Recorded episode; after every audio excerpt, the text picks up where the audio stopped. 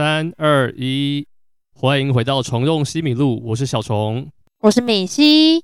我们恭喜米西成为第一个我身边周遭同年纪第一个成为社畜，社畜吗？社畜的人，要，要分享一下你当社畜整整一个礼拜的心得。就是你是我认识同个年级、同年龄里面第一个毕业之后马上找到正式正职工作的人。因为你们可能那个科系比较不会这么准时毕业吗，应该吧？是这样说没有错。对对啊啊！而且毕业之后我又没有要继续念，所以就找工作啊。可是通常通常有些人不会那么想要快定下来吧？就我很多同学可能要 gap year 一年，也不是 gap year，已经毕业了，但就是你知道给自己一段时间，然后去做自己想做的事情。很少像你这么快就想要马上有正职工作。没有，因为我我知道我这个个性哦，我这个人的个性就是这样，我只要没有正事做，我就会在那边就是游手好闲。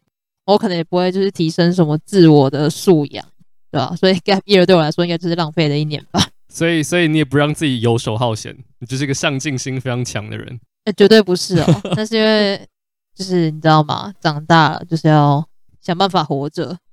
所以你，所以你这边上班的压力跟之前我们实习就是整个业务上有很大不一样吗？哦，对啊，差很多啊。因为实习生不用扛责任啊，然后你乱做，你基本上。也没差啊，只是 然后在上班看电影也没差，这样上班 一天看三部，你是有一天 一天看三部？那我要我解释一下，那是因为那时候真的没有什么其他的事情要忙，然后就是公司会希望我们把他们出的片就是尽量都看过，所以我才会看好吗？不是我上班都在看电影，哪有这么爽的事？然后真的有。那你现在，那你现在这份工作的责任，你要扛的东西是很重，是不是？对啊，因为是。业务性质的，所以就是会有业绩压力这样，但是当然前期还不会有啦，嗯，到后来可能就会比较重这样。所以你就是一个之后会有业绩压力的新鲜社畜。我还没有，嗯、我还没有要准时毕业，就是我还有一些反正一些毕业的程序要处理，然后我还要当兵，所以就是知道还有一些时间可以晚当社畜一点这样。那你这段时间要做什么？就是。每天最期待的就是跟你录 podcast，突如其来的，突如其来，对啊，内心话，好也不要啦。那我们，那我们，你要赶快看一下我们这次留言箱有谁留言，就是我们的留言箱一直都开着，然后我们的网址会放在 YouTube 或是 IG 或是其他我们出现的地方的连接，会有连接这样，然后就可以到里面提问或是给我们任何回馈或意见。那就来第一个吧。这次有几个？这次几个？这次有几个？哦，这次有五个人。五个，好，还行，还行。好，好啊，那第一个就是 Sophia Bear 熊熊仔，还乱叫。好，Sophia Bear 是你朋友吗？还是是 Sophia Bear 不是？哎，他是有留言过，是不是？还是他好像对他有点印象？还是没有？哦，我忘记了。我不知道哎，我脑雾，记忆力不太好，金鱼脑。好，他说。下半年最关注的院线片是什么？还有毕业后打算做什么事？我们刚刚已经把你毕业之后要做的事情聊完了。对啊，那你换你吧。你说第二题吗？就是毕业后，我就还没毕业啊。对啊，好啊，但就是没，你要先有个规划，就是好好活着吧。没有，就是让自己每天还活着。就是我觉得我可能会花一些时间去找自己，就我可能没有像你这么积极上进，你知道吗？就马上有一份。有业绩的辛苦工作，我可能会逃离这个资本主义再久一点，可能 就是花一些时间找一下自己到底要做什么。对，嗯，很好啊，我觉得每个人有不一样的做法吧。院线片，我们是不是之前就有讨论过类似的？有哎、欸，我我蛮期待那个就在今夜哦，就在今夜。对，我觉得上次讨论过的都差不多了吧，就是之前有讨论过类似的。当女孩恋爱时，然后爱情那什么非恋人絮语之类的，就是那、哦、那几部。对对对。哦，我很期待那个，啊、我很期待那个子弹列车，好像是下礼拜要上，我还蛮期待的。你会你会想看那个吗？你你叫我看，我就会去看啊。这什么？这什么消极的？我就会去看啊。消极的，就是。好啊，因为片名听起来我好像没什么兴趣，但是如果它口碑很好，然后你又有推，我就去看啊。因为那不太像是你平常会主动接触的类型。那我平常会主动接触什么？这是动作片，你知道吗？就动作片不是，哦嗯、不是你的，就是首要选择。你要首要选择那种悲情，然后唯美，然后浪漫的那种。看完看完就是会像我们今天讨论的某部片那样子，扭曲的。没错，对，没错，没错。好，好，下一个问题是 Pony，Hello Pony，Pony 应该是我的那个影评帐的朋友。没错，没错。他说。想知道你们上半年前三失望的片，这是不是我们也讨论过啊？我们是不是讨论过？有啊，有讨论过啊。但我记得你有列三部，对不对？你有列三部，我记得你有。我有列三部，对，我有列三部。你那三部是哪三部？诶、欸，我忘记排名了，但是我记得有《婴儿转运站》，然后《平行母亲》跟《伯格曼的岛》。哦，对对对，好，我上次有讲一部而已，这样。我上次我上次是讲那个那个那个那个叫什么？该死的阿修罗为什么会觉得失望？就是请大家去听我们的第三集，对，我有详细的说明。你选的那三部是前三部吗？就是是 top three 吗？还是其实你是随机选的？对啊，就因为我其实不太会对什么电影感到失望啊，就除非我本来就对他抱着很大的期待。但这三部就是让我觉得还好诶、欸，但是有期待的，是不是？原本有期待啊，是之愈合，然后又是阿莫多瓦，然后又是坎城的片，怎么能不期待？三部都大有来头，结果我现在只有想到另外一部诶、就是我另外一部，大家不要退追我，我是退追我们的粉专。我另外一部失望的是咒，就是现在在 Netflix 上，然后好像又有一波新的讨论度，然后在国外很多人也看了，就是它的。观看次数真的超级高，然后那个时候其实进场前就有听说，好像蛮不一样的，还是这部片蛮跟一般的鬼片不一样。但我觉得就是一个很有野心，但执行非常粗糙。然后我觉得摄影摄影语言非常混乱，混乱到有一点会有点会被抽离的感觉。然后我觉得很多东西处理的就是很感觉是为恐怖而恐怖，但你又没有实际的。我怎么讲？就是我觉得很多东西都处理的非常的粗糙。很有潜力，但我觉得我看完是有点失望的。就它明明是可以更好，其实好很多。对，没事，我还没看，你还没看，但我会去看，我我会去看，对，我会找人陪我看。好像就只有这两部诶、欸，我不知道有没有其他的，我想想。好了，平行母亲可能有一点点啊，嗯、平行母亲可能有一点点失望。就是我记得你还蛮失望的、欸，应该是说就是。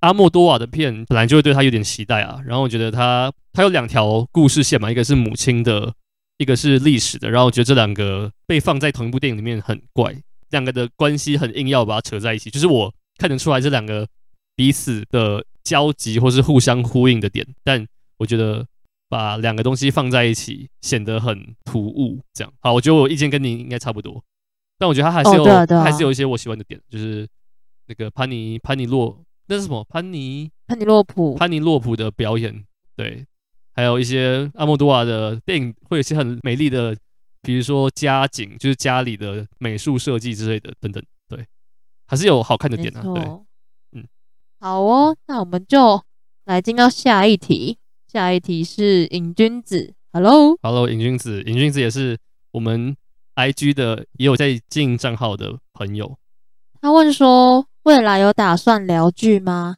个人偏爱的影展。他问了两个问题。我很少看剧，我几乎没有看剧。对，好，那你要先讲影展吗？你讲影展好了。可是我觉得你要先回答剧吧，就是如果要讨论的话，也是我们两个、啊。好啦好啦，剧哦，小虫不看剧啊，怎么聊？但你有看剧，你有看啊？哪一天就是你知道我有事，你就可以聊那个 Stranger Things，然后整整撑四个小时之类的。对啊，就是我前阵子把《怪奇物语》第四季看完，我真的是花了大概两天吧。两天？对啊，他就是，嗯，怎么讲？每他每一集都超长，我不知道他这集发生什么事情，就很像在看电影。因为我前阵子状态不太好，所以看电影就会有点晃神。然后就是，可是《快奇物语》就是让我看到停不下来，我看到眼睛瞎掉也在所不惜的那种。我其实偶尔会看一些那种卡通动画类型的，那也不算剧吧，那就是 episode。像什么 Rick and Morty，、嗯嗯、或是你知道那个是什么阴谋办公室吗？就是我很期待他的第二季，他第二季的预告出来了，然后我很喜欢他的第一季，他第一季我也是花了几天就把它全部看完，这样。嗯，我知道，但我没有看，因为我自己还是比较喜欢 Rick and Morty 啊，就是我懒啦，对啊，追剧很累呢，追剧很累啊，所以我在追剧很不追剧的原因，就是因为你要看完电影之后你就看完了，然后追剧你追完一集之后，你就要非得看第二集不可，因为你要必须就会让你促使你好像赶快知道接下来怎么发展，然后看完第一集之后，你还有第二季要追，这样。对啊，但这就是追剧的好玩之处啊。你还没有领会到而已。对，我会跟不够。没错。影展吗？影展你先说好了。影展哦，嗯，其实我自己追影展的年资没有很久，诶，我大概两年前才开始看大金马。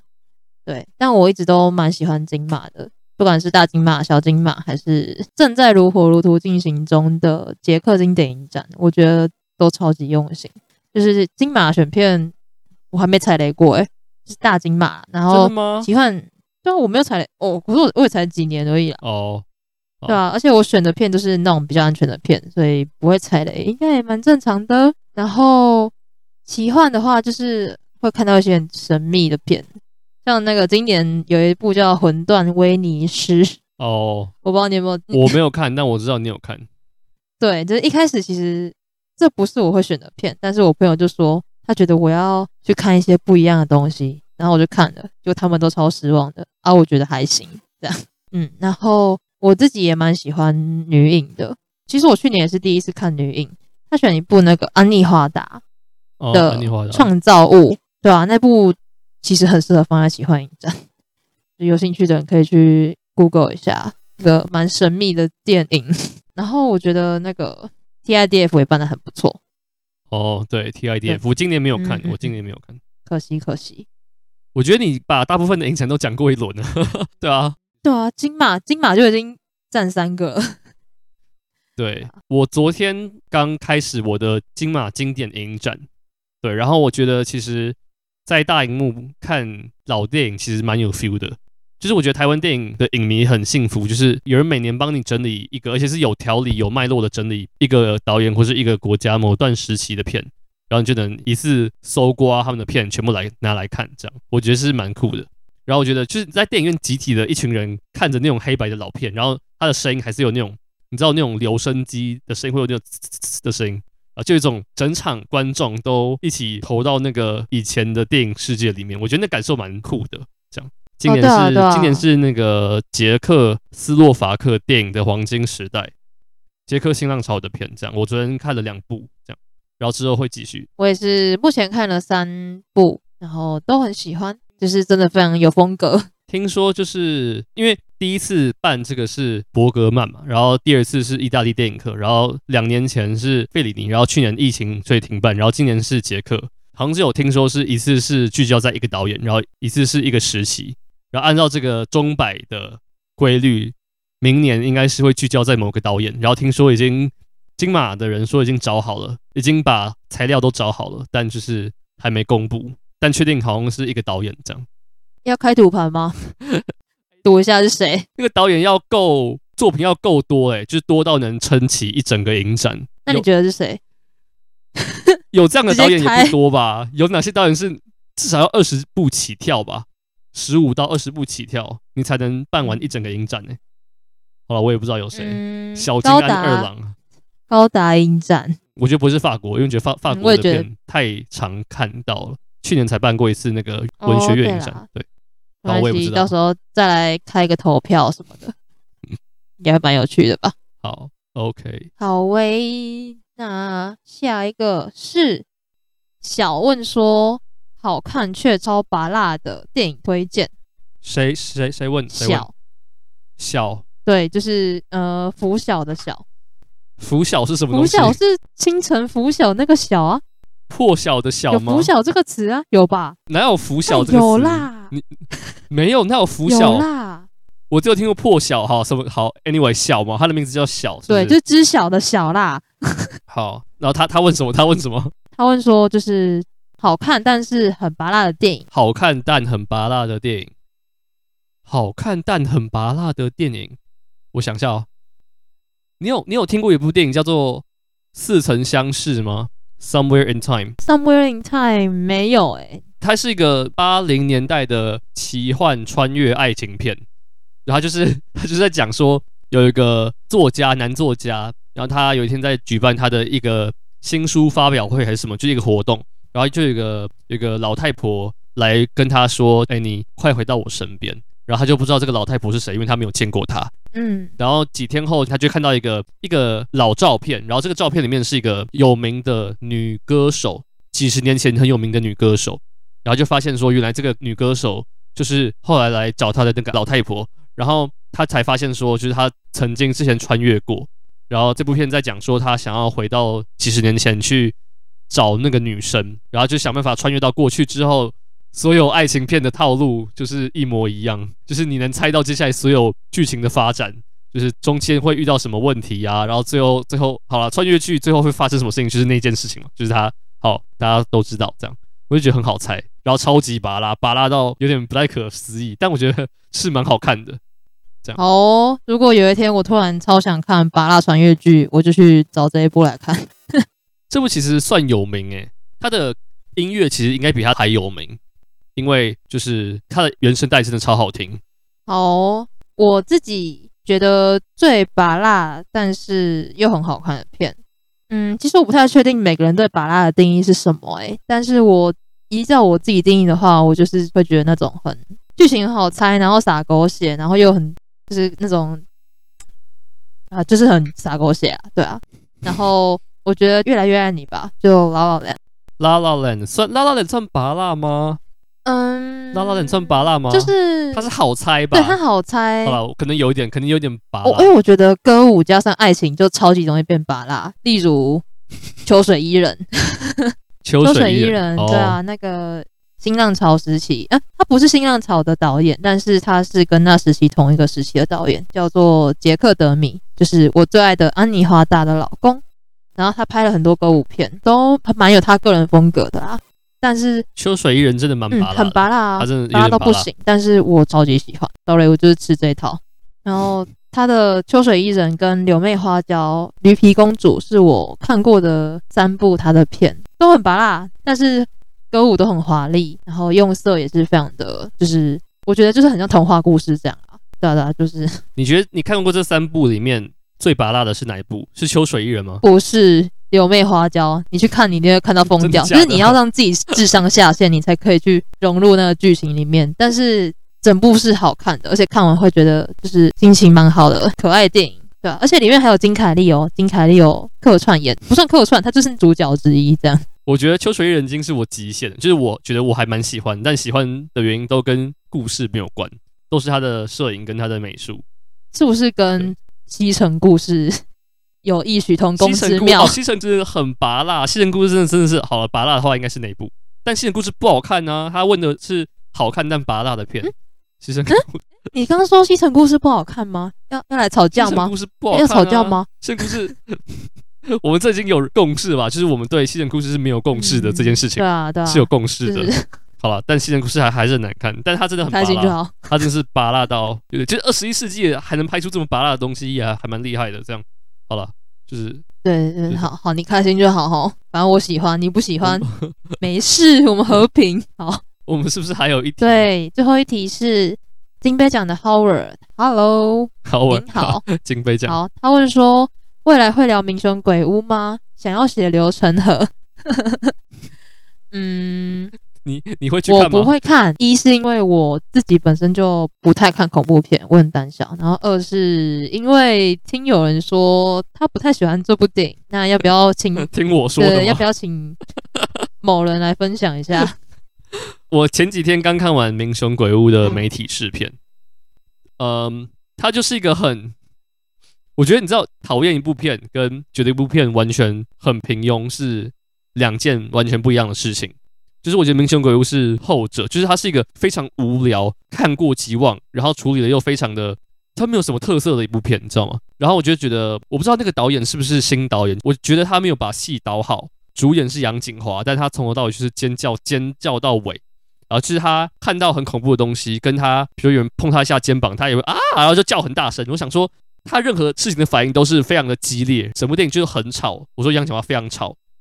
然后我觉得有些人之间的反应就非常的奇怪，角色跟角色之间的互动都非常的奇怪，这不是一般人会有的反应。像就是这不是暴雷，预告里面应该有，就是他们家里有一个镜子，然后他们就发现就是他们能走过那个镜子，然后来到另外一边，然后另外一边就是类似他们就穿越到好像三十年前还是几十年前，他们穿过去这个东西是一个非常的不科学、超现实。不该出现的东西，但他们感觉就是他们每天都会走过镜子穿越一样，就是哎，这边好像可以过去，好，那我们现在赶快过去。就是很多人的反应都非常的怪，然后整个剧情就是非常的好猜，标准的鬼片套路，就是几十年前家里发生了一个发生一个惨剧，或是发生一个一件不可告人的秘密，然后几十年后某个重要的日期，比如说谁谁谁死掉几十周年什么之类的，然后就某个人打开禁忌，把之前的诅咒解开之类的，然后过去的。事情就回来纠缠到现在的人，我就觉得这个套路实在是太无聊了。然后另外一个很不喜欢的点是，明雄鬼屋是台湾很有名的一个闹过鬼的历史，真的有的这个地方这样子。然后我并不是一个什么鬼屋专家，但我后来查了一下，就是真正在明雄鬼屋发生的事情跟这部电影的剧情几乎没有任何一点关系，人物上、剧情上真的没有任何关系。然后我就觉得是不是？制作团队都觉得这部电影的剧情很无聊，但怎么把这个无聊的故事，把把它感觉就是弄得很有趣，就是把“民雄鬼屋”这四个字贴到海报上，就是民雄鬼屋的事情，但其实就是跟民雄鬼屋根本就没有任何关联，我就觉得是一个蛮烂的招数，这样。但我觉得就是一个看过即忘的片，它不是一个让我会用生命讨厌的片，但就是过目即忘这样。那你要不要分享一下你用生命讨厌的片？蛮好奇耶。有什么好好奇的？就很明显啊！我到现在还是会被人 tag 到跟月老有关的任何的贴文上，就月老已经快变我频道的一个梗了。就是 对你也是啊，之后搞不好会有人 tag 跟你跟瀑布有关的任何东西，或电影之神有关的任何东西。就是大家心里知道就好，不要 tag 任何跟这两部有关的东西，我会做噩梦。我不想刚没有任何牵扯，谢谢大家。好.然后接下来来到我们的就是 IG 的问答，就是我们每一次在节目出来之后，会挑两题在上一集出现的问题，然后丢在我们的 IG 的现实动态上，然后会问大家想要大家的回复。然后如果你想要回应这些问题的话，欢迎追踪我们的 Instagram，就叫虫洞西米露。然后这次我们问了两个问题，第一个问题是你今年接下来最期待的电影有哪些？这是上一集某一个人在提问箱留的问题。然后收到了蛮多回复的，有一部电影叫《Happening》，你知道吗？嗯、就是知道 Happening，知道，它是去年威尼斯的金狮奖。然后回答这个回复的是我们的好朋友电影先进。好，我还蛮期待的，就是都已经快过一整年了，今年威尼斯已经快开始了，但还没发。没事，我们希望等待是值得的。对，好像下个月或下下个月。然后另外一个人他叫形影不离，他的头贴是 鬼魅浮生的那只鬼。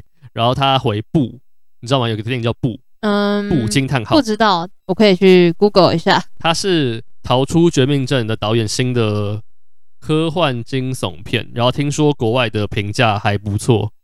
对，好，希望我有机会去看。接下来一个也跟我们蛮熟的电影账号叫 Movie Fish，他回《疯狂店员三》，疯狂店员我没有我没有看过，他是那个 Clerks 吗？对啊对啊，你有看过？呃，对，你没有看过，对不起，超脑雾。但我 我不知道他有第二集，嗯，我一直以为他只有一集。他没有，他有第二集，但是我还没看第二集。但第一集我很喜欢，哦，就是那种，他是不是那种没有成本的零成本的片？呃，应该就是预算比较少的那种片吧，就是在那种几个场景拍完，然后 然后就是人物在干话，但是他们的干话其实都蛮有蛮有深度的啦，就是。是有趣的片，然后我觉得，我觉得你会喜欢，嗯，去看。好，那我之后找来看，还是我来推？然后还有一个，好，你来推啊，看你要推什么。然后下一个人回复是《神人之家》，这是今年台北电影节的百万首奖，然后是个纪录片，然后好像有片商买下来的，我也蛮期待的。期待，期待，期待。然后还有人回答《金发梦露》，嗯，是那个玛丽莲梦露的传记电影，嗯。听起来超级，就是我我很有兴趣，就我一定会看的那一种。还有一个人回，别担心，亲爱的，是这是什么电影？我没有听过这个。别担心，亲爱的，你听过吗？嗯、我没有听过哎、欸，但是我刚 Google 是不是一个蛮蛮大卡司的片啊？蛮大，什么类型啊？什么类型的片？它是心理恐怖、心理惊悚还有恐怖。然后他的主角是 One Direction 的 Harry Styles。哦，OK。然后还有人回《灰影人》，《灰影人》已经上 Netflix 了，就是那个美国队长跟 Ryan Gosling，还有就是演《金发梦露》，就是那个《银翼杀手二零四九》那个女机器人的那个女演员一起演的谍报电影，但听说就是评价不太好，这样 评价不如预期。好啦，我不知道会不会看，可能找时间。如果真的很闲的话，比较不是我的类型。嗯。然后还有还有人回《花样年华》的重映哦，我也我也蛮期待，一定要看，一定要去电影院看。对对对，期待死了。张曼玉就是我们今天也会谈论张曼玉的对 作品，一定要的。还有人回答《非恋人絮语》，好，这我们之前讲过，就是我也很期待。这个我也期待。会回答《阿凡达二》，你会去看吗？嗯，我可以冲着回忆去看啊，因为毕竟那是我国小国小的回忆吧，应该是国小。国小回忆，嗯嗯，詹姆斯卡麦隆拍片的速度真的蛮慢的，就是他这个世纪只拍过一部片，就是《阿凡达》。这个世纪 真的真的真的真的啊！我不知道哎、欸，就是《阿凡达》并不是我最喜欢的詹姆斯卡麦隆的片，但可能是后段版，但也是好是好看的。这样，对他的剧情也蛮狗血的吧？某个程度来看的话，嗯，对啦，但是就算是经典啊。你不是去看剧情的？对啊，对啊，对，一个技术面的改造这样。好，这是第一题。然后第二题，我们问大家，你觉得最烂的电影片名，然后是原文的片名或中文的译名都可以。然后最多人提的是那个《王牌冤家》。你对这个译名有什么看法吗？我就觉得就是不太知道你这个电影在演什么。就是会取“王牌”是因为那个时候金凯瑞演的电影都会把“王牌”这两个字冠上去。但为什么叫冤家，我就不知道。因为这两个人就是相爱相杀吧。然后就是 冤家，就很就很不精准啊。但是其实我也想不太到要怎么把那个英文片名翻得很好。就是我觉得英文片名很美，但是中文片名如果翻得这么长，会很难记。可是不管怎么样，都会比《王牌冤家》好吧？是没错啦，但是不损它的经典地位。幸好没有，幸好没有害到这部片。然后还有另外一个经典片也被常常提出来，就是我们之前讨论过的《刺激一九九五》，蛮多人回的。我我这里多刺激，我真的不太懂。刺激吗？还好吧，我觉得蛮刺激的、啊。对啊，就是、对啊，但是但刺激不是它的卖点。对啊，对啊，但是就像《王牌冤家》有冤家一样，就是有冤家，但不是重点。而且我不懂他为什么明明不是一九九五上映的，然后他却翻译成到底是怎么回事？不知道，片商请出来解释。然后接下来就一堆恐怖片的片名，阳具啊，月经啊。我觉得台湾片商，台湾片商不要再玩谐音梗了。加油！恐怖片真的很可怜的，就是到处被乱翻，是一定有黄的。对，不懂啊，不懂。你知道前几年有一个恐怖片叫做中文片名叫做《特丽屋》吗？就是特丽屋。我不知道，但我觉得我不会想。丽 是那个丽英宅的丽，然后后来就是被那个特丽屋，就真正的那个特丽屋家具公司，我不知道是告还是被，还是就是被，我不知道是什么原因，然后就是被迫那个。片名要改，所以他就改成特丽鬼屋，然后鬼就是很小一个，因为海报已经印好了，他只把鬼多的那个字贴上去，所以就变成特丽鬼屋这样。那你知道其实丽英宅原本不叫丽英宅吗？好像我不知道有没有，我不知道有没有这件事情，还是我自己做梦梦到，就是它原本叫丽英房，但是丽英房是一个好像是卖婴儿用品的品牌。哦，哦，我知道，我知道，我知道。看。台湾片商，你们还好吗？然后月经也月经也超好笑，到底是怎样？月是越南的越，然后惊悚的惊，它是一个越南恐怖片的短片集，这样。对啊，那就是你买票的时候就要跟店那个售票员说，我要 两张月经，我要月经，然后两张阳具，到底是两张阴蒂，到底是怎样？到底对两张，到底想怎样？然后还有人提那个婴儿转运站，哦，这也真的蛮这也很像恐怖片啊。对，这是恐怖片。好。我们的问题就到这边，然后我们接下来就直接进入我们今天讨论的第一部电影。我们两个人都看了娄烨的新片，叫《蓝星大剧院》。雨景蓝星大剧院哦，雨景为什么要加雨景？它的原文片名就是《蓝星大剧院》，它也不是新片啊，它是三年前的电影，但我不知道为什么就是现在才上映。哎，我真的不知道哎，请去问片商，我也很好奇。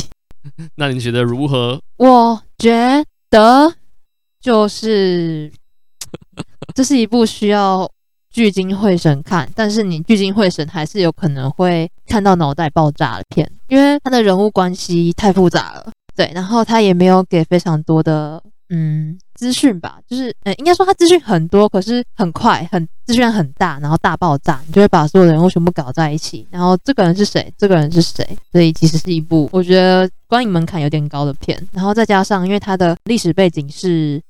嗯、我我我不太确定那个西元是什么时候，也忘记了。但是就是上海是还是租界的时候，所以如果你没有了解孤岛时期，对你没有很呃稍微对那个时期有一点了解的话，可能就会有点不飒飒。嗯，我觉得这是比较可惜的地方。对，大概简单来讲是这样。其实我觉得，我觉得我喜欢程度听下来，感觉胜过于你。其实其实我还蛮喜欢的，但。我觉得缺点就像你刚刚讲，它的观影门槛很高，但它有很多资讯是，其实他没有完全讲清楚。然后你有你要对中国近代史就是有一定的了解，你才会比较进入状况。然后米西刚讲是上海租界时期，就是上海孤岛的时期，大家可以把它想象成一个四周都在打仗，但是到你这个地盘就大家都不能动武的地方，有点像是那个。捍卫任务 John Wick 里面的那个饭店，就是你可以在外面杀人，但你不能在饭店里杀人。然后上海的孤岛时代就是这个概念，就是你在里面不能动武，这样。对，没错，你讲的，你解释的蛮蛮清楚的。但但我就觉得，就是我看完电影之后，为了要搞懂剧情，然后我去问了一堆人，一堆看过电影的人，然后每个人跟我讲的人物关系都不太一样，所以我就觉得是真的是跟剧本有关。然后为了要录这集 Podcast，我真的去。查了超多资料，然后终于把人物关系图搞懂，这到底是谁是谁的谁，然后谁是谁的谁这样。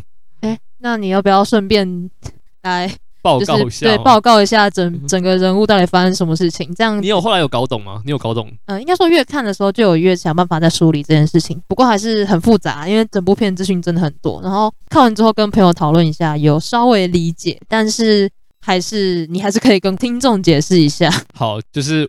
我甚至觉得你还没有看过电影的话，你你可以先大概了解一下人物关系，因为他人物很多，然后每个人的阵营又不一样。就是我觉得可以从像感觉在上什么历史课一样，这样我们都不是历史特别好的人。反正那时候就是有，就是一九四一年，然后那个时候就是当时有很多不同的政权在中国，然后其中一个是南京的，就是汪伪汪精卫的政府，然后他们是日本扶持的，类似一个傀儡政权这样。然后他没有被中共或是国民党承认，但他就是个日本的殖民政府的傀儡政府，不是殖民傀儡政府这样。然后其中一个帮这傀儡政府工作的就是那个眼镜男，眼镜男就是那个戏剧表演的制作人，就最后强暴白眉的那个。然后他是汪伪政府的情报员。然后第二个是在重庆的国民党政府，那时候是应该是蒋中正嘛，就蒋中正在重庆基地的国民党政府。然后。白眉就是那个女生，她是国民党政府派来的情报员，这样。然后另外一个阵营就是中共，但中共在这个电影的就是重要性没有很大。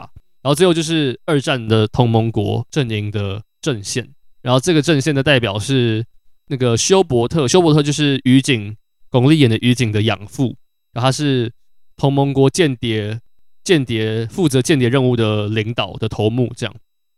然后除此之外就是。索尔，索尔就是那个饭店的老板，他也是盟军的间谍，然后也是负责处理于警这次任务的人。然后最后一个人物就是于警的前夫，于警的前夫就是一个国民党，我来才知道他是国民党的，就查资料才知道。然后他为国民党工作，然后之后跟日本做生意，但后来又被日本人陷害，所以他就是一个众矢之的，就是被每个阵营都都想要去除的人，这样。然后在所有人之中，就是于警，于警就是他是个有名的演员，然后他离别影坛舞台多年之后，突然回到上海，要有新的戏要演，这样。对，好了，报告完毕。以上就是所有各种人的关系。大家听众还好吗？有跟上吗？没跟上的话，跟上的话可以重播，可以重播，切回去听一次，这样。对，对，我觉得人物是很多的，然后真的是门槛非常非常高。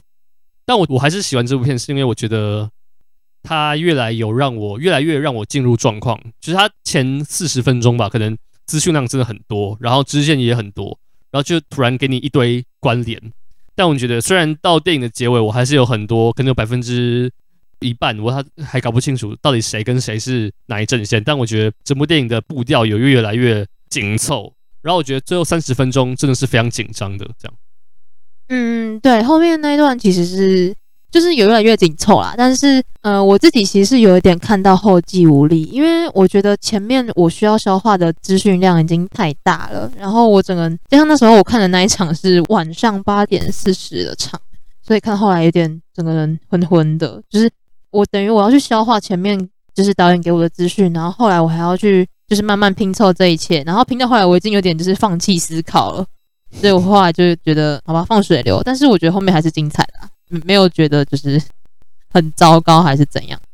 不过就是我觉得可惜的是，嗯，前面资讯量真的太大，然后又没有很明显的说谁是谁，会让观众很比较 confused。嗯，但我觉得前面还是有些地方我蛮喜欢的，就是它一个戏中戏的结构。嗯嗯，就是我觉得很棒的一点是，就是让我惊艳到的是他很喜欢，就是。可能我们现在觉得他在演戏，但其实巩俐确实是在跟赵又廷讲话。观众会没办法分辨说这场戏的对话到底是真实的还是戏中戏。然后他们也有演戏演到一半，赵又廷突然就拉着巩俐跑出去。那这时候到底是还在舞台上，还是其实只是真的发生的事情？就我自己是很喜欢那个虚实暧昧，就是暧昧不清的那种氛围。我之前看苏州河，我也是觉得那种。很暧昧不清的氛围是很迷人的，而且他最后的确把两个东西都放在一起，就是最后就是日本人真的闯到那个剧院，然后舞台上的巩俐就说你：“你你先走，什么之类，就是真的台词变得真实的反应，这样我觉得还蛮蛮有趣的。而且他常常会在怎么讲，舞台跟真实生活中的空间无缝接轨，就是两个人演戏演戏，然后演到一半就离开了那个舞台，就是来到后台。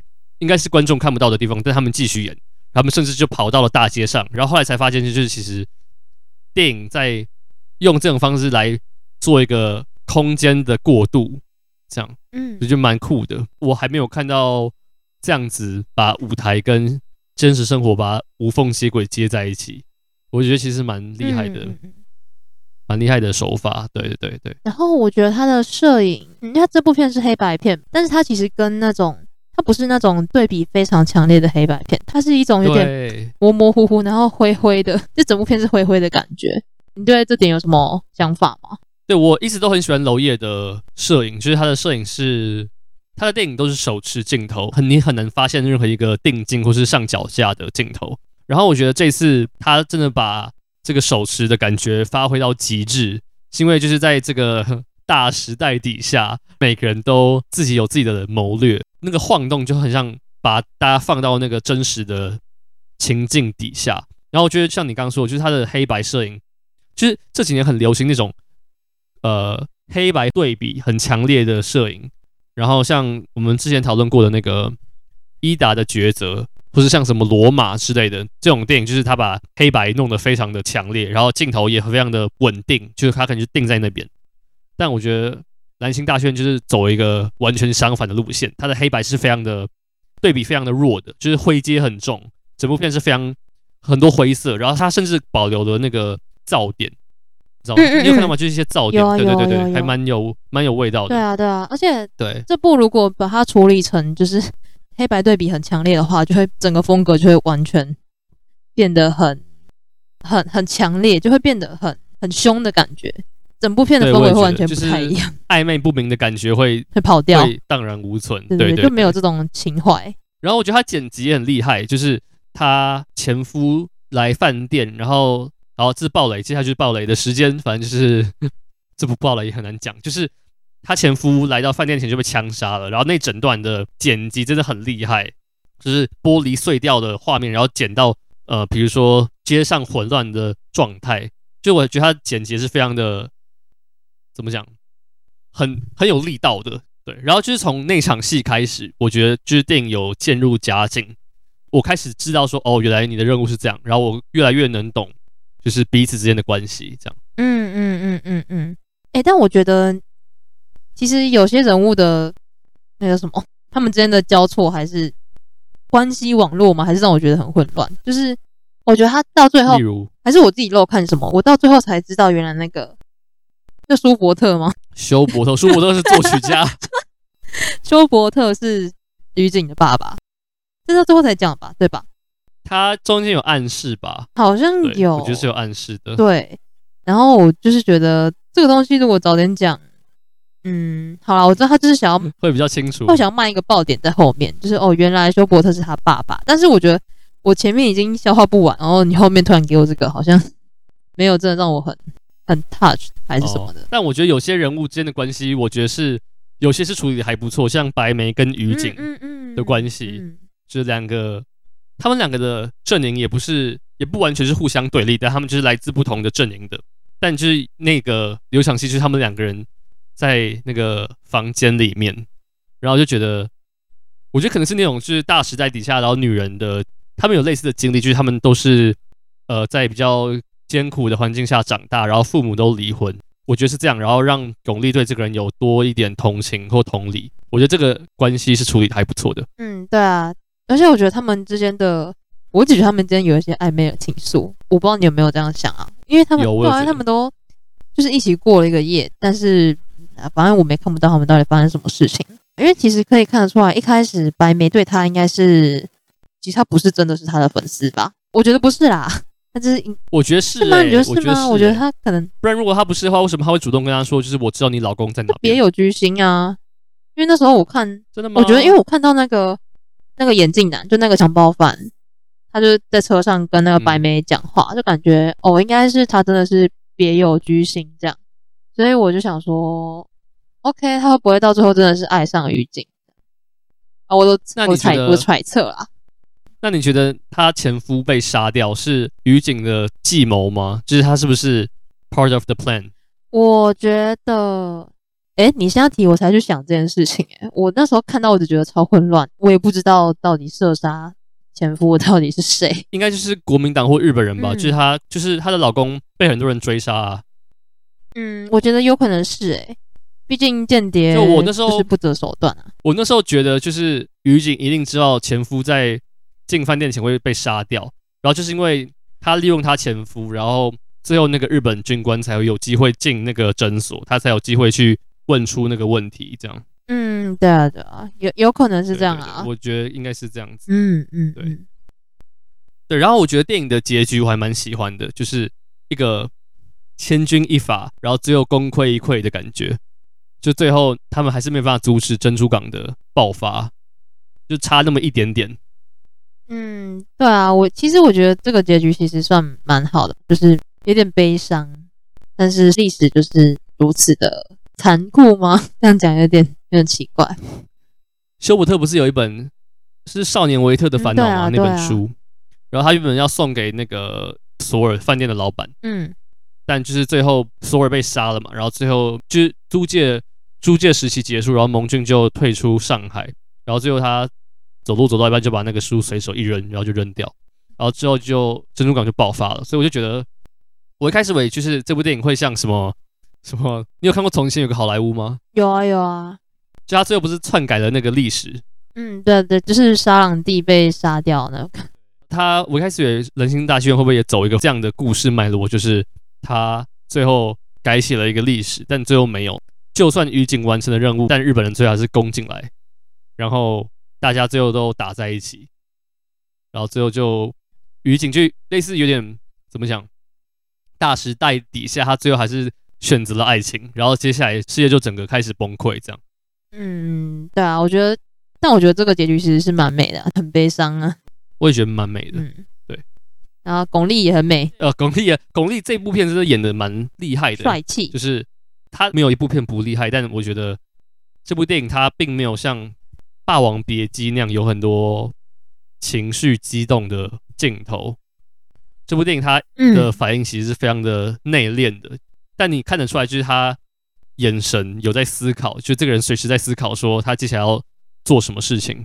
嗯，对啊，而且我自己觉得他拿枪超帅的，巩俐拿枪。哦，对他，他拿枪很帅，而且他是不是在暗示说前几年他没有演戏，并不是他去度假还是怎样？他其实是被训练成一个超级杀手跟间谍，不然他怎么可能一个人对抗那么多日本的军官。嗯，应该是吧，这么帅，就是要训练啊，不然那个演员怎么可能突然会拿枪？应该是吧？对，我觉得他是应该是有被训练过。然后我觉得这部电影的声音设计也非常的处理的很棒，就是他每个枪声都很就很不像那种好莱坞的枪声，是砰，然后也也没有觉得什么被影响。但蓝星大剧院里面的枪声，每一个枪响都很吓人，就真的感觉是被射到会出事的那种，就打到心坎里这样。你有觉得声音特别的，就是他的声音有特别处理过吗？我那时候第一个枪响出来，我吓死。我整个被吓到弹起来，我也，我也是，我也是。哎，怎么风格画风一转变这样？前面都很冷静，然后怎么突然 嘣嘣嘣？嗯，对啊，我觉得他的枪声处理的非常好，就是他处理的非常的真的感觉有力道的，嗯，然后甚至很大声，嗯，对。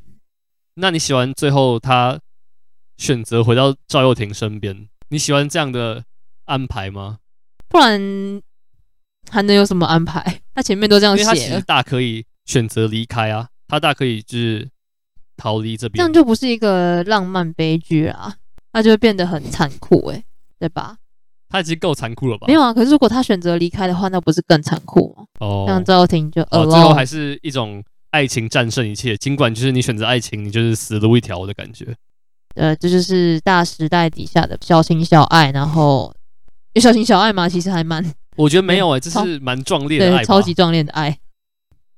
嗯，好，我觉得蓝星大剧宇景，哦，忘记那个名字，于景蓝星大剧院就先讨论到这边，嗯、然后我们赶快，我们赶快进入到我们下一部米西非常期待讨论的《分手的决心》。我知道米西非常爱这一部，我也很喜欢，就是有谁不喜欢吗？但我知道米西超爱，然后我就直接把麦克风交给他。好，你可以开始讲了，直接直接交给我吗？好哦。压力、啊、好大哦！我我有需要分享一下这部在干嘛吗？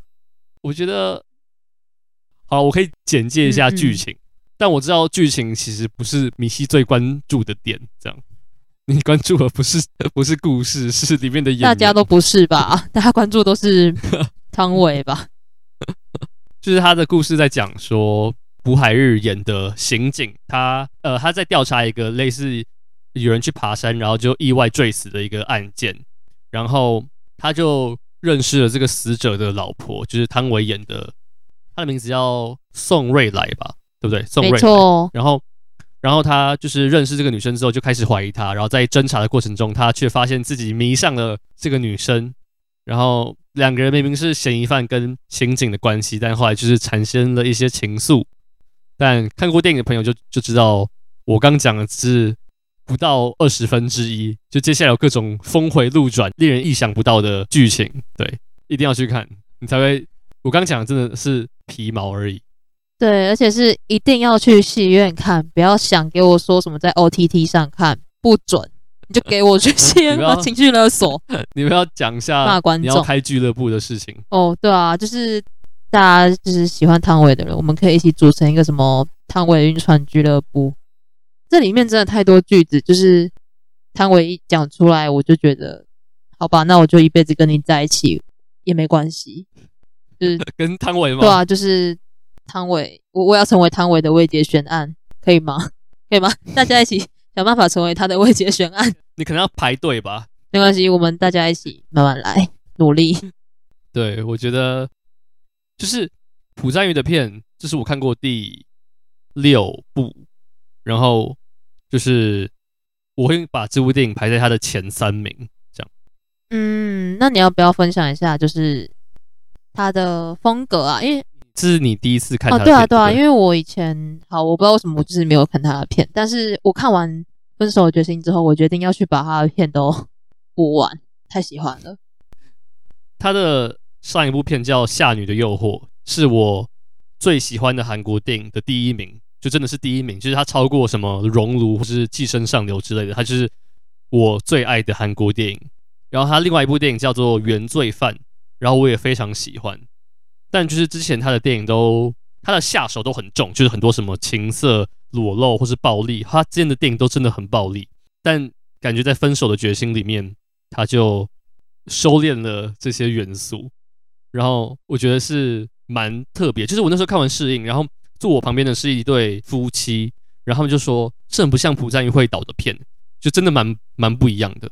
嗯，我觉得呃这部片的暴力比较是只有在一些场面，就没有真的很裸露什么的，比较暴力大概就是那个贴在景观墙上的尸体照片吧，就那些未解悬案。对对对，对，还有那个蚂蚁蚂蚁爬眼睛的场景。哦，对，他这一部片的摄影真的很厉害。对啊对啊，就是他那个那幕画面是从摄影机从眼球往外拍，然后你就看到那个蚂蚁在摄影机上爬，这样。对，超酷的，超恶心。这部的摄影跟剪辑真的。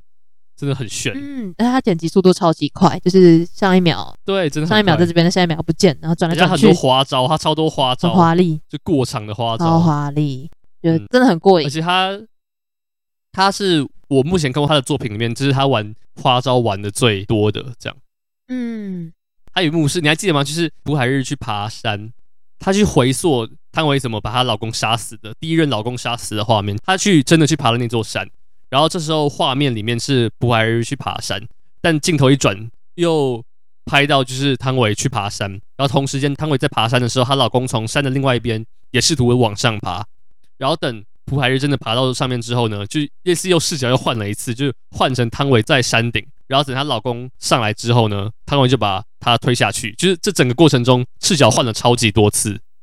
嗯，我哎这边真的很酷哎，然后。说到这个，就是我自己很喜欢的一个说法是，呃，因为那个警官他就是要跟监汤唯嘛，因为他怀疑汤唯就是杀夫的凶手，嗯，所以他就一直跟着他，然后他就会去想要揣测汤唯可能在杀夫的情境，所以他就会想象自己到了汤唯的身边，在他的家里四周走动，这样，就是他幻想他在那个地方，就我觉得这个超级酷。然后我就我自己的诠释是，他其实对汤唯的迷恋就是已经到了这种程度。就是他想要一直对啊，我觉得就是有两个意义吧，就是一个是他正在 follow 他，一个是他已经迷恋到他希望自己在他身边这样。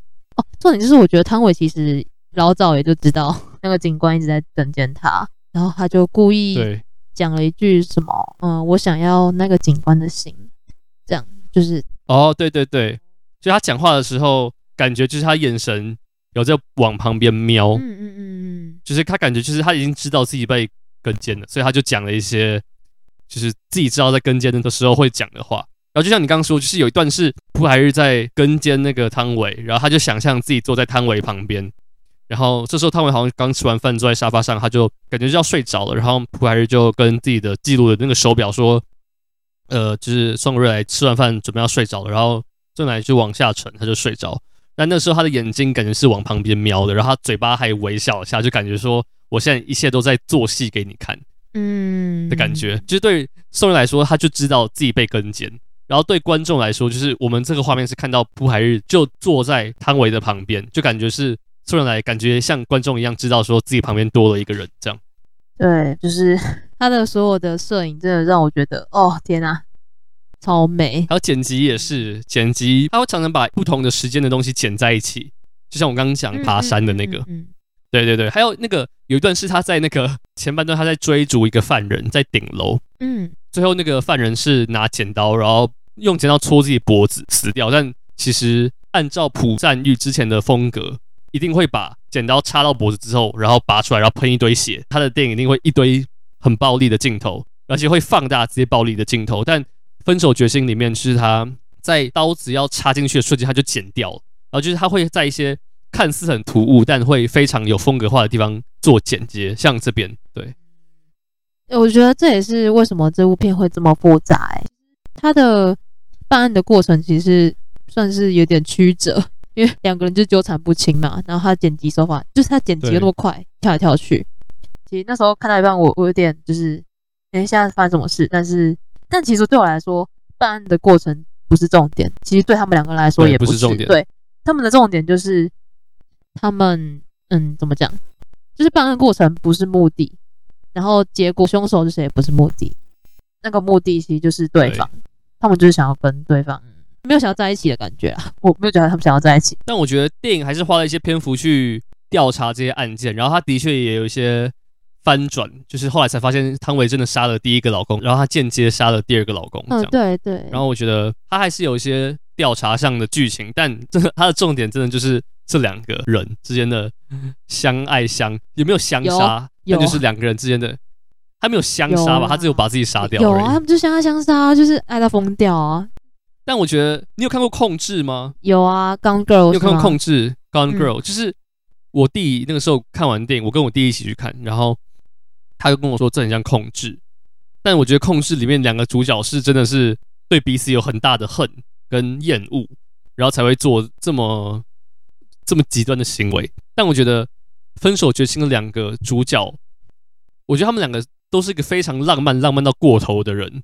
然后他们对彼此会做出那些事情，不是因为恨，而是因为他们太爱对方，但他们不能讲出自己爱对方这个事实。嗯，他们也不能，我觉得还是有，他们也不可能真的跟对方在一起啊。对，是这样没有错。一个就是嫌犯，然后一个是警官，而且他们就是对，真的是扭曲到不行。就是警官必须帮汤唯去掩盖杀夫的真相，然后。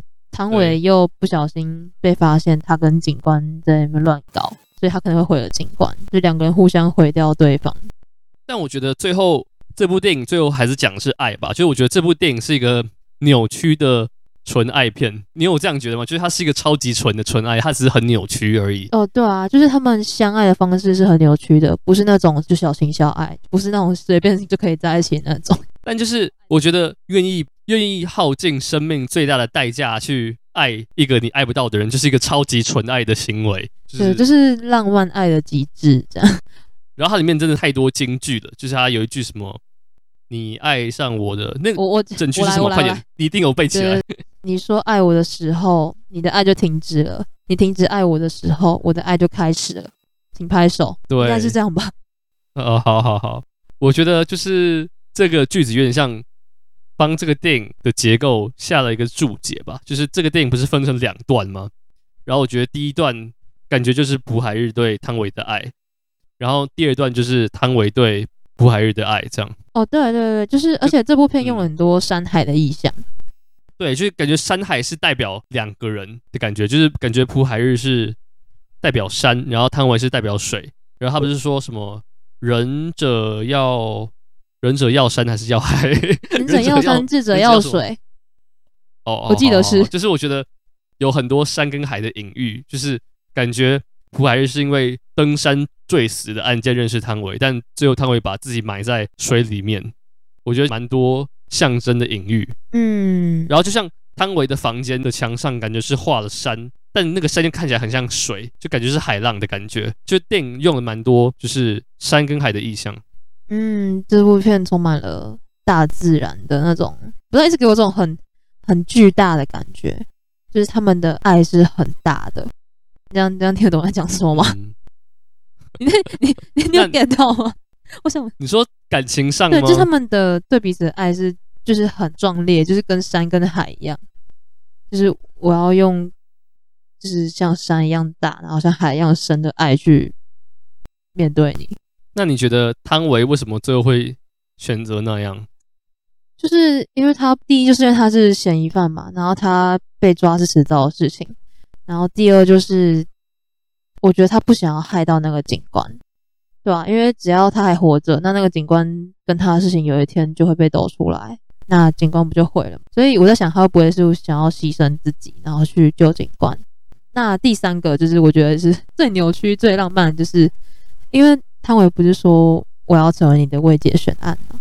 对，哦、对，然后我觉得这就是一个能够让那个警官一直去思念着他这个人的一种方法，就是你懂那种，就是你永远得不到解答，然后极端的占有的感觉，就是我要占有你最大的方式，就是让你永远想念我。对，就是。但我觉得我的解读方式是，其实汤唯最后是试图让自己有跟朴海日分手的决心。就是我觉得这是他跟自己分手的方式，就是他觉得自己不能再因为自己去毁掉那个警官的生活之外，就是他也觉得自己，因为他不是说就是自己换了那么多老公是因为要忘了上一任嘛，但后来他发现说不管怎么样自己都忘不了那个朴海日，所以他就选择用最极端的方式去忘记他，就是他把自己杀掉这样。对啊，但他把自己杀掉的那个瞬间，他就永远留在 警官的心里了。干真的超扭曲的。Oh my god，汤唯，所以你还汤唯我爱你，突然告白，现在开始告白啊，语无伦次。就是他前半段不是说啊，他前半段是朴海日对汤唯的爱嘛，然后我就觉得很像是汤唯说，就是当你说你爱我的瞬间，你的爱就结束，是因为朴海日发现自己没有办法爱这个女人，因为这个女人让他在办公室的时候起了私心，然后有点像是用感情。来办事情，甚至为了汤唯最后帮他掩盖证据，所以他最后他说他自己已经崩坏了。但就下半段是汤唯对普海日的爱，就是当哎下一句是什么？下一句是什么？快点，下一句是什么？我在念一次，我再念一次，请你记下来。我要我要抄下来吗？你说爱我的瞬间，你的爱就结束了；你的爱结束的瞬间，我的爱就开始了啊！哦，他说你的爱结束之后，我的爱就开始。我的解读是汤唯因为发现。朴海日愿意为自己付出这么多，所以他才爱上他。嗯，就是只有他真的觉得这个男人是愿意为他付出的。其实我觉得啊，就是他们的对彼此的感情怎么解读，都是都是蛮有道理。反正就是两个超级扭曲的人怎么解读都对啊。那你觉得当初为什么胡海日会喜欢上汤唯？就除了汤唯很漂亮之外，虽然这是一个蛮大的原因，是一个什么？应该是有超过一半的原因，就是那种无来由的迷恋呢、啊。你知道？因为我自己觉得汤唯这个角色的原型是美国大概四零年代左右的那种黑色电影里面的这些蛇蝎美人。虽然我知道不是每个人都觉得汤唯是蛇蝎美人啊，但我自己觉得，我觉得汤唯不是。因为蛇蝎美人就是那种，就是在黑色电影里面啊，他是会可能他会为了钱财，或是用尽各种手段，然后想要去为了钱财而去杀夫，然后或是。用各种手段去达到他想要达成的目的，包括利用男主角或是身边的各种人，就是美色或是他的行动等等的。然后我其实对黑色电影没有很熟，那你们要大概讲一下，就是黑色电影的也不是定义，但为什么就是它的特质？哦，黑色电影，然后为什么会跟分手决心很像？有很像吗？我也我觉得，嗯、呃，我自己的理解是，黑色电影通常会有很多的犯罪元素，它的整个氛围都是非常压抑的，谈的通常是人与人之间的不信任。对啊，然后我觉得就跟分手的决心其实蛮多重复的元素的。蛇蝎美人通常是非常神秘，然后你难以猜测他行为背后的目的到底是什么。就是就算他到死的那一刻，你还是猜不透他的心思，就像汤唯一样。所以我觉得，就是他才是为什么这个角色会这么迷人的原因，因为他很神秘，然后他又很致命，就是他的身旁总是会发生一些命案，就像柯南一样。哎你要接话，不然很尴尬。我对我对，因为我在想说黑色，因为我对黑色电影的了解就是印象，不是了解，就是他的男主角都会戴高帽子，然后观影的对比很强烈，然后都有犯罪的元素。但我觉得黑色电影是不是很多在讲人与人的疏离或是不信任？但我觉得分手决心是一个看似扭曲，但它是粉红色泡泡，把整个画面都填满的感觉。那是因为你看到的是汤唯吧？但我觉得不是诶、欸，我觉得汤唯跟朴赞郁两个人都很浪漫，对彼此。嗯，我觉得这主要还是一个爱情故事啦，就是一个很扭曲的爱情故事，跟黑色电影比较不一样。不过是有蛮多黑色电影里面的元素。嗯哼。但我觉得虽然是纯爱，但我觉得其实，呃，就是这部电影其实在尺度上非常的怎么讲，跟《夏女的诱惑》比起来，就是没有什么太大的裸露，或者甚至没有裸露。然后就亲吻，好像也只有一次，对不对？还是没有？有有一次在山上的时候，但我觉得其实这部电影的性暗示非常的，我不知道你们这样觉得，但是我觉得性暗示是非常浓的一部电影。哦，对啊，对啊，就他们之间的那个性吸引力是很强的。对，就是那个眼神真的是很勾人。好，可能不是他们，可能就是他，就是汤唯的眼神，真的是真的会把人的魂勾走的感觉。没错。实在是太爱了。然后我觉得汤唯常常，因为其实，在分手决心之前，我只有看过汤唯演的《色戒》，然后她真的很适合演那种内心有苦衷，但又很神秘，然后又有时候非常有自信，有时候又非常脆弱，然后你还是搞不清楚他在做什么那种角色。我坦诚，我还没我还没看过《色戒》，我会去看，我会去看。你还没看过《色戒》？你，你还没看过《色戒》？好，请不要骂我。哦。Oh. 我没有骂你，我只是觉得很 shock。对，对不起。那你赶快去看啊！你不是晕成这样了，还是你觉得因为太晕了，所以你就不看？这样子会双倍晕呢，就晕梁朝伟又晕汤唯，这样多久才能下船？直接昏倒，直接昏倒在荧幕前。好了，你还是等，你还是放一下好了，就是不要这么快吃猛药，不然你真的会晕到你之后没有办法上班这样。也也行啊，请病假，病假原因超晕，呃、头晕，然后旁边挂号汤唯这样，好惨啊。然后，但我真的觉得就这样，就是那种朴海日跟汤唯之间，就是我越不了解你，你越神秘；我越不了解你，我越想要去亲近你，去了解你。但我发现我靠近你之后，我又有你又你身上也有更多东西是我是不了解的，然后我又想要更接近你，这种算恶性循环吗？这种轮回就是一个游戏啊，一个游戏的感觉。对，一个游戏。就是你永远搞不清楚对方在玩什么招数，但就是因为你搞不懂，所以你才更想要接近他，你更想要去了解他。这就是把暧昧放到无限大，然后就扭曲成这样，蛮恐怖的。对，我觉得每一个暧昧或是每一个没有开花结果的恋爱，都是一个未解悬案吧。就是你不太确定到底发生什么事情，你好像喜欢这个人，但你又最后又没有结果，或者甚至我觉得是单向的单恋，都很像一种未解悬案。嗯，然后我觉得未解悬案的比喻其实还蛮还蛮很传神啊，就是对，很传神。我那时候一看到这句话，我就整个人瘫在椅子上。就是汤唯，汤唯，你怎么可以看着摄影机讲出这种话？就是你要观众怎么活？不是真的，真的，就是这句话真的是完全让我觉得天哪，怎么我很少被台词觉得很感动或者怎样，就已经很久没有在电影院觉得被某一句台词震撼到。如果你没有来录这个 podcast，然后。你还是会每两天就换一次大头贴？你会把古川琴音换成汤唯吗？我会啊，我超想换诶、欸，而且我现在赖就想换，然后我想要把那个个签改成就是我想成为你的未解选案这样，但是我应该会被封锁，就绝对会封锁。就是大家就觉得你想要做什么，然后隔天你失踪，然后你家人会打电话来说，你有看到你有看到米西在哪里？这就是呃，你可能要去某个海边去挖一下。对，这就是我我成为未解悬案的方式，但没有人会就是就是因为这样而觉得，因为你不是汤唯吗？我我，我不是什么蛇蝎美人，我就是就是低能儿。我觉得好啦，就是我觉得汤唯真的很很致命，对观众或朴海日来说。嗯就是这个角色真的写的非常好，然后给汤唯演，就是想不太到别人可以演这个角色。对，嗯，很棒。听说这个导演本来就很想跟汤唯合作，然后这个剧本有点像是一半是为了他写的。Good job，你太棒了，选对人。对，你刚刚去追朴海，不是朴海日，朴赞郁，晕到语无伦次。朴赞郁的的其他的电影，对，他其他电影，但其他电影真的是下手真的很重。是真的是很暴力的那那种，是真的是怎么用锤子用锤子打人的头，或者什么把人牙齿凹断，什么这就是这种很血腥的东西都没有在手软，然后镜头也不会切开这样，所以我觉得《分手决心》是蛮不一样的朴赞宇的的电影。嗯，但我觉得其实大家的反应都很好，所以这对他来说应该是一个新的尝试吧。他不需要有很大量的裸露或是很很硬核的镜头，也也可以讲出一个很好的故事。嗯，对，优秀优秀。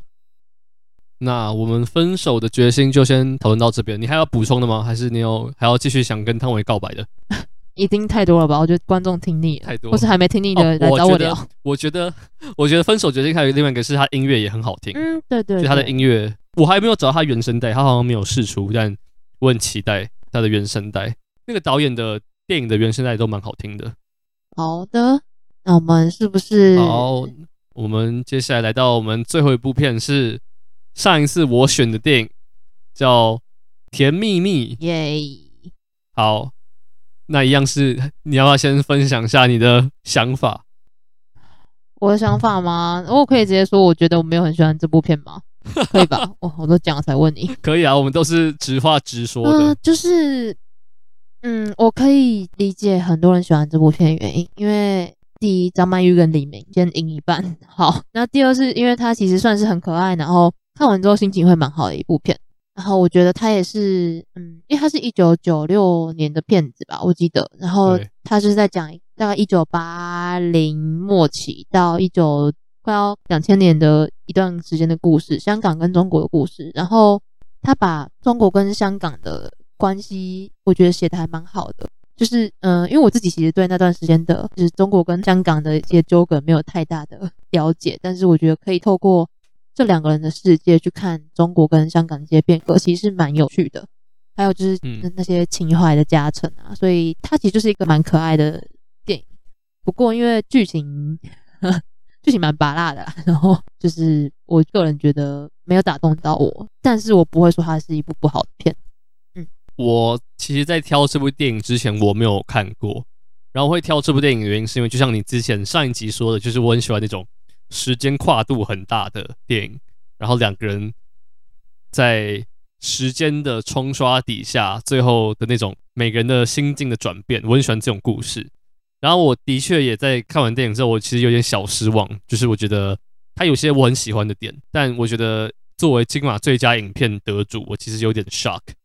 是我觉得它有些地方，我觉得可能是那种年代的美学不一样，就是他有些有些音乐的使用或摄影真的是，你知道 cheesy 吗？这种 cheesy 的感觉，cheesy 要怎么翻呢、啊、？cheesy 很 cheesy 要怎么翻？很 cheesy，我不知道 cheesy 中文不好，大家中文不好。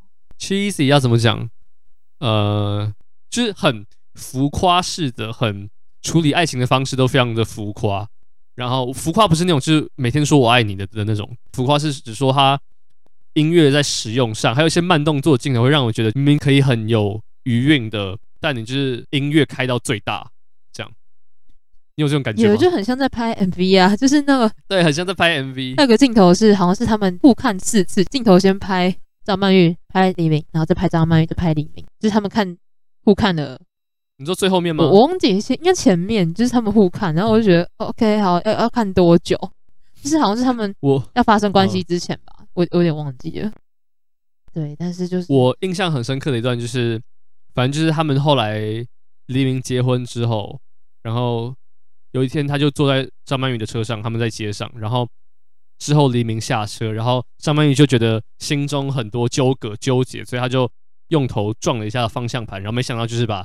喇叭一起扒下去，然后之后你有印象吗？就是黎明就是转头看向张曼玉，有啊。然后这时候就两个人眼睛的特写，然后音乐就咚咚咚咚，然后就是黎明就慢慢的走回张曼玉的车上，然后就亲她，然后就超级 over dramatic。我不知道是不是那个时候的美学就是这样子，就是那个时候处理爱情电影就是这样子，然后那个时候的观众都觉得这是常态。但我觉得就是以现在的观点来看的话，会觉得很 cheesy，就是。很八点档，我觉得这是个蛮八点档的，就蛮浮夸的吧？对啊，对，让我想到一点点，让我想到琼瑶电影，但是没有琼瑶电影那么可怕。有说那个彩云飞吗？对对对，你你有看过吗？我没有，我说我只有看过片段，你真的会疯掉。好美好美你的云，好美好美的沙子，什么什么鬼的？就是我觉得《甜蜜蜜》的剧情没有那么无聊，但是它的拍摄手法就是，反正他就把那个男女主角拍得很漂亮啊，然后他们怎么讲？对，就是让我就是让我觉得。哦天呐，好好重要哦，只是这样讲，不知道会不会其他人会生气，对啊。但我觉得这部电影最大的优点就是张曼玉，我可以看张曼玉做任何事情，她演一棵树我也会看。对，张曼玉就是，我发现今天讨论三部电影都是那种有强烈吸引力的女神演的电影，强烈。对，那你觉得黎明演的怎么样？我觉得黎明演的。啊，这么 我觉得黎明，我觉得黎明是这部电影的缺点之一。其实我觉得，我不知道是不是因为那个时候的，我不知道是什么原因，就我觉得他讲话都有一种很尴尬，然后就是很过度礼貌的那种感觉。像他那个时候去英文课要报名，他说这要一百块，可是我身上只有五十块。就是我觉得为什么可以讲得那么娘？他明明就是堕落天使里面的冷酷杀手，为什么到这边到张曼玉面前你就娘成这样子？我觉得他是故意的，哎，你不觉得吗？是吗？我，我觉得他是因为他一开始就是人生地不熟啊，然后他又想要靠近张曼玉啊，所以他才会在那边就是 讲一些看起来很笨笨的话。但我觉得他就是有些就很尴尬啊，就是我不知道是不是导演的选择还是配音，因为他有些台词是配音的，后来配音。但我就觉得他整个人给我的感觉就是那种土豹子。好了，他可能可能就是要演个土豹子，但但我觉得就是很好了，我不知道是不是刻意的，但。有些地方给我感觉就是一种很深色的感觉，不管这深色是不是故意的。但我觉得反观张曼玉，张曼玉因为这部电影得了金马最佳女主角，然后我觉得真的是实至名归。这是应该是我看过她的电影里面，我觉得她最有魅力的一部。嗯，真的吗？我觉得是，啊可能《花样年华》《花样年华》也，我觉得是演的不错啦。但是可能就是这两个人角色本来就没有到。让我很喜欢，就是我觉得没有那种很强烈的个性，就是可能在嗯张曼玉在《东邪西毒》啊，或是《花样年华》，甚至其他的都让我觉得比较有有性格。那这个就是我觉得比较是邻家女孩的感觉，也不能说邻家女孩，可我觉得就是她也是蛮爽朗的吧，还是蛮有，也不是有个性，但我觉得性格是有的。我觉得最好笑的是那天张曼玉跟黎明发生关系之后，然后隔天黎明就到张曼玉的麦当劳的店，然后就跟她说昨天的事情怎么样，然后张明就说：“你现在还要提昨天的事情吗？昨天就是风大雨大啊，然后两个人孤独的人两个人一一起吃团圆饭。”我觉得很好笑，然后再讲一句“友谊万岁”，对，友谊万岁。超北烂，对对，这是跟我们之前，我在跟米西，好，这跟电影没有关，但我跟米西之前讨论过一个问题，就是如果你哪一天跟，这 可以讲吗？就是你讲是你问的，不是我啊，我不知道。就是如果你哪一天跟你的暧昧对象出去玩，然后过夜，然后你过夜订的 hotel，你要订两张单人床还是一张双人床？不是不是，还有两间房间。哦，还有两间，就两间房间，一间房间里面的两个单人床，还是一个房间里面一张双人床？对对，要不要直接开问？就是 我好，我直接放在那个 IG 的那个 IG 的那个。但我觉得就是不管你选什么，只要擦枪走火，天雷勾动地火，隔天你不知道怎么回应对方，就说哦，昨天就风大雨大啊，我觉得就超好笑，不不知道更尴尬还是会友谊长存？看你的对，看你是友谊长存还是你是甜蜜蜜这样？没错没错。对，然后我觉得这部电影很像一个麦当劳的宣传片，就是你只要来麦当劳吃饭，你也能认识像张曼玉这么漂亮的女生。别瞎掰好吗？麦当劳的就是它是有赞助吧，嗯、就它有麦当劳整个 logo 的大的特写，应该是有置入性吧？对啊，大家一起去学英文好吗？大家一起对，大家一起去学英文，张曼玉学英文，吃吃麦当劳。对，但我觉得这部电影还是有些我蛮喜欢的点啊，就是就我觉得里面有很多段感情，像。张曼玉跟黎明，或是豹哥跟张曼玉，或是那个，你知道那个英文老师是杜可风演的吗？我那时候看到有笑。杜可风，对，然后他会在拍摄现场一直在看那个摄影师，然后跟他说：“你这个摄影不对，你是要怎样拍怎样拍。”就是杜可风跟那个一个泰国女生叫芥兰，什么芥兰，什么芥兰，对，芥兰，就是很多感觉很不合理，但是却很真挚的感情。嗯，就我觉得甜蜜蜜就在讲这件事情，就是。你身边的另另一半不一定是要最对的、最正确的或者最好的人，但他只要是一个愿意陪伴你，然后让你觉得不孤单的，那就是一个好的人。然后我觉得甜蜜蜜很多在讲这个事情，就是这些情谊看起来很不合理，怎么可能张曼玉这么漂亮女生又会愿意跟一个黑道交往这么久，然后甚至还要一起买房子？但我觉得就是当你站在他的立场，你就会发现，就是其实有时候谈恋爱不一定是要找一个最对的人。有时候你只要找一个最能陪伴你的人，那或许就是很好的选择。嗯，对对。一开始看到豹哥，还以为他真的是什么要骗财骗色的，对对，坏流氓。结果没有，他可能对张曼玉很好。他是个超级纯情的人。嗯，他还在他的背上刺了一个米奇，超可爱，就为了要逗张曼玉开心。对，对，很多时候你会不会听到那种，比如说校花或是班花，然后有一天发现他跟一个。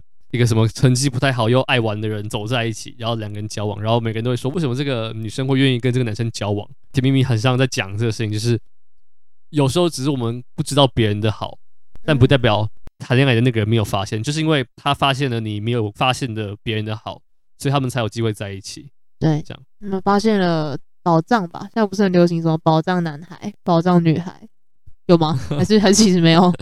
有吗？我不知道啊，就是那种，但我觉得就是一般人不会觉得他很棒，但是其实他有很多优点的人。嗯，哦哦，还有那个姑姑也是啊，就是黎明的姑姑跟那个什么威廉亨顿，就是他声称自己跟威廉亨顿谈过恋爱，但其实就威廉亨顿只有见过他一次，然后请他吃过一次饭。但我觉得就是那种只认识他一个晚上，哎，不是一个晚上，就是认识他一次，然后但你就永远记得，就是很像《甜蜜蜜》里面的各种感情，就是。看似很不合理，但却非常的真挚，这样。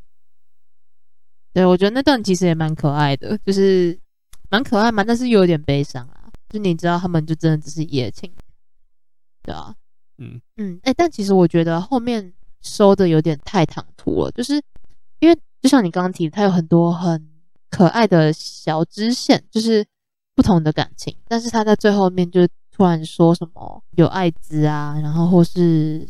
就是谁又病死了，这样就就好好突然呢、欸。我不会觉得非常突然，就不会让我觉得我被抽开的感觉。但我的确觉得我喜欢《甜蜜蜜》的前半段胜过于后半段。就我很喜欢张曼玉跟黎明刚在香港认识的那一整段，嗯，然后就是那种，就是其实两个人照理来说是不能谈恋爱的，是因为黎明已经有女朋友，然后张曼玉感觉就是不能介入这两个人的感情，但最后在这个暧昧的氛围底下，最后还是擦枪走火。我很喜欢前半段，但我觉得后半段那种两个人在经过各种生命的这种命运的安排捉弄，没有让电影那种很令人惋惜或是感慨的感觉发挥出来。嗯，就是像黎明刚跟他的女朋友结婚，然后呃李翘就是张曼玉演的李翘，她来婚礼现场，然后这个时候其实张曼玉跟黎明已经很久没有见面，他上一次见面其实两个人是闹不愉快，然后这时候张曼玉回来，理当要有一种很多年没有见，但心中还是有对方的那种感慨的感觉，但张曼玉就感觉就走进来说，哎嗨这样，然后就感觉很自然，然后就觉得很有点可惜这样，但但如果他那时候他们。演出那种很很久没见到，然后要来个大团圆，或是都都蛮就更奇怪吧。所以我觉得他们、就是，但我觉得不是大团圆，就是两个人看到彼此，然后就是有有话说不清，然后就是那种眼神就够了。但我觉得怎么讲，就但我就感觉是太日常。但我觉得这样更狗血，就是整部戏已经这样了，然后他们又要这边就是就是要讲不讲那种，而且，可是我觉得一定有不狗血的方式处理这个。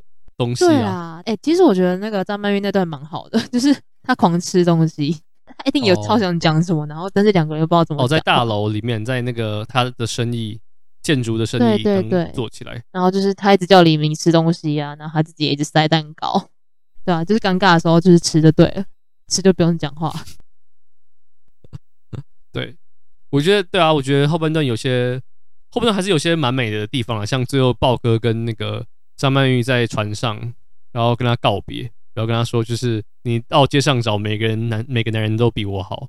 我觉得这段还蛮蛮有意境的，嗯，就蛮悲伤的啦。然后后面豹哥被枪杀，枪击那边其实也是蛮难过的，对，蛮意想不到的。嗯，就是我觉得也是一个很蛮讽刺，就是大家都可能想要去美国讨生活或是避风头，但是他却就死在一群死小孩的手下。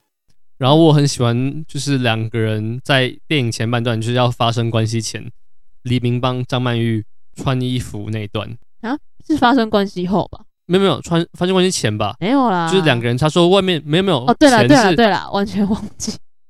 对，然后他就说外面很冷，你帮你加一件，然后加一加，然后两个人就就我觉得那整段的情愫真的蛮蛮成功的，就是两个人就。激吻了起来，然后原本帮他穿的衣服，现在就马上把它脱下来。我觉得其实蛮好笑，但其实我觉得蛮，就是那整个过程其实蛮有味道，就是观众都已经猜得出来是两个人最后一定会，呃，那个情愫会被发展出来，但没有人想到是用这种方式，就是穿衣服的时候，然后两个人就对到眼。嗯嗯嗯嗯，对对对对，里面其实很多那种蛮可爱的幽默，看的时候其实看着觉得心情蛮好的。然后我觉得。那个黎明的女朋友也演的没有非常好，就他老婆，我觉得演的蛮尴蛮尴尬的。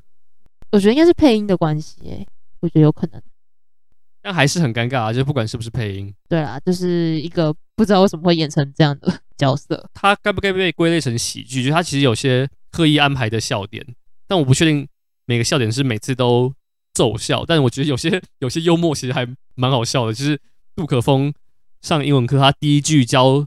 同学台词是 “Jump, you son of a bitch”，然后还有什么 “Go to hell”，各各种脏话的。不是很多人说你要学一个语言最到地的学法，就是先从脏话开始学起。对啊，那我觉得以后大家学英文，不是就学语言就国小英文第一堂课就教那个 “you son of a bitch”，然后段考也也考，大家就绝对不会忘记。就是塞了很多有趣的笑点。对。哎、欸，杜可风也是蛮纯情的，就是一个老师，最后跟一个她是妓女，对不对？那个对我芥兰是妓女，对，对，对，对，然后去泰国，然后他最后也中了艾滋。嗯，那你觉得你喜欢那个结尾吗？就是两个人在邓丽君的歌前面。其实我觉得我还蛮喜欢的，因为就很浪漫啊，你懂吗？就是有点像是两个人就算错过好几次，但是你。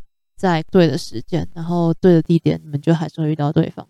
虽然这有点理想化了，不过世界上就是会发生各种你意想不到的事情。但你不觉得他们两个人四目相交太久了吗？嗯、呃，还行啦。啊，他们都那么久没见了，不然你觉得要要多久？再再短一点是吗？没有，我就觉得那个反应很奇怪啊，就是两个人看到对方，而且两个人是不知道对方在美国，他们上一次见面两个人是在香港，然后现在在美国的一个街头，然后看到对方应该是有点，也不一定要吓一大跳还是怎样，但至少有有点哦，你也在这的感觉，然后他们就感觉是在那边等对方等了很久，然后对方终于出现，然后对方的来临是意料之内的事情，你不觉得就很好？我觉得有点怪，就是最后。两个人看彼此看那么久，这样才浪漫呢、就是那种哦，我我知道我们有一天会再相见，然后我们在这里又相见了的那种。真的吗？对啊，你不是最浪漫的人吗？你怎么会没有这种浪漫呢？浪漫要要够合理，不是逻辑上合理，是情境底下的合理。那你觉得？那你觉得爱在他们这样隔了九年，他爱的要死，很合理吗？没有，但他们相遇的时候，嗯、爱在第二集，然后。那个 Ethan Hawke 在窗边看到 Julie Delpy，然后他也是讲话讲到慢有停下来，就是他也有惊讶的感觉。但黎明跟张曼玉就感觉就是，好了，我觉得他们是四目相交真的太久，就是看着对方，然后镜头来回切换两三次。哦，对对啊，对对，就是有一点。对，我觉得那边有点小突兀。就是、对，我觉得其实《甜蜜蜜》里面蛮多角色的互动都蛮不太真实，虽然这本来就是一个。粉红色泡泡很多的电影，但我还是觉得，嗯，没有很买单，还是有些互动，对，但还是有很多很喜欢的点，就像我刚刚之前说的那些东西。但我觉得有些安排真的很拔辣，就是他真的是很纯啊，他也是纯爱的电影这样，但是他纯的不够，怎么讲？他纯的有点太拔辣了。对啊，是很拔辣，是一部很拔辣的片啊，没有没有否认。拔辣过头是拔辣，就是那颗拔辣已经烂掉了，也没有烂掉，但过熟的感觉。然后我很讶异金马会那么喜欢这部拔辣过熟的片。觉得就是每个时代喜欢的东西不一样吧。像我觉得其实这部片，哎，刚我刚会不会爱我们掉粉？就我觉得这部片放到现在来看，已经就是没有现没有这种爱了啦，所以。就过时，有点过时。对，就是可能放到哪那种爱是哪一种？就是那种哪一种爱？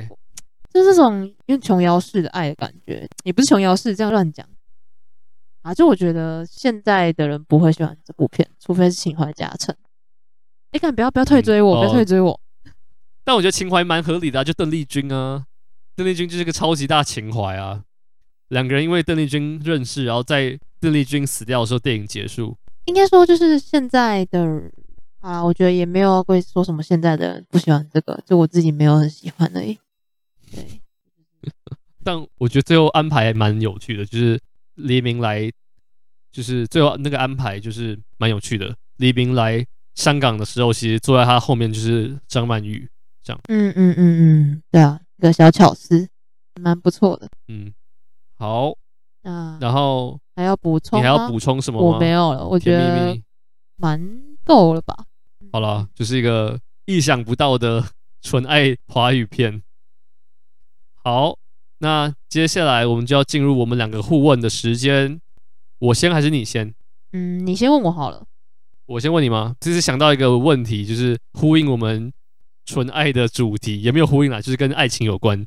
就是你有没有哪些电影的角色是你小时候看到，然后是你，就是你小时候的电影的 crush？我蛮长大了之后才开始看电影，所以我可能只能跟你讲高中以后的，可以吗？高中以后哦，好啊，高中以后还叫 crush 吗？crush 是那种，好了也算了，就是那种很很可爱、很简单的爱慕、嗯。那那就是 Timothy 呀，天差对天差天差，我的爱哪一部片？全部可以吗？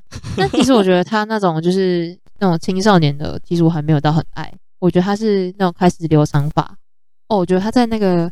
他们里面超可爱的，就很像捏他，就是 头发卷卷。我来跟你忏悔一下，我其实还没有看过他们。我知道啊，你我们迟早会就是拆伙，唉，因为我没看 他们嘛。对对对哦，然后我那个 Saoirse Ronan，我也很喜欢他在他们里面的角色，就是这个角色本来本身就很迷人啊。但你 crush 是真的是是真的会想要跟他，就是陪在他身边，然后跟他在一起的 crush 吗？不是、欸，我好像不会迷恋到这种程度。我我一直追星都不是这种状态。我的意思不是说你就要跟他当他的女朋友或男朋友，我的意思就是说你真的是会迷恋他这样。嗯，汤唯可以吗？汤唯，不要再汤唯了，回不去了，无法再爱上别人的女人了。对不起。但我觉得大概就这样吧。还有哦，我也很喜欢《王牌冤家》里面的 Clementine。哦，所以你有很多 crushes。对啊，对啊。crush 是可以数吗？它是可数的吗、呃、？crushes 有有这个吗？我没有听过哎，我我印象是没有。哦，我的童年的电影 crush 是那个，我那时候看《雷神索尔》第一集，然后看完之后我真的什么都不记，我只记得那个娜塔莉波曼。嗯，然后可以理解啊。你知道他是一个神童吗？他是哈佛毕业的。然后我觉得他在任何电影里面都会有一种气质，就是我觉得气质是一个是一个难以对我来说是我难以抗拒的事情。就是我觉得美貌这件事情是很容易能被改变的，整形啊或者化妆。但我觉得不管你怎么整或化，那个气质是没有办法被改变的，或是被创造的。然后娜塔莉波曼就是会有一种知性美、知性气息。然后我发现我喜欢过的女明星都有这种知性的感觉，但娜塔莉波曼真的是第一个。嗯，哎，你知道，就是其实有蛮多人都觉得娜塔莉波曼是有跟奥黛丽赫本蛮像的气质的一个女性。哦，真的吗？嗯，就是有蛮多人这样讲的。那我自己看娜塔莉波曼的片子不多，所以我还没有感受到那个 感觉。不过大家都这样讲啊。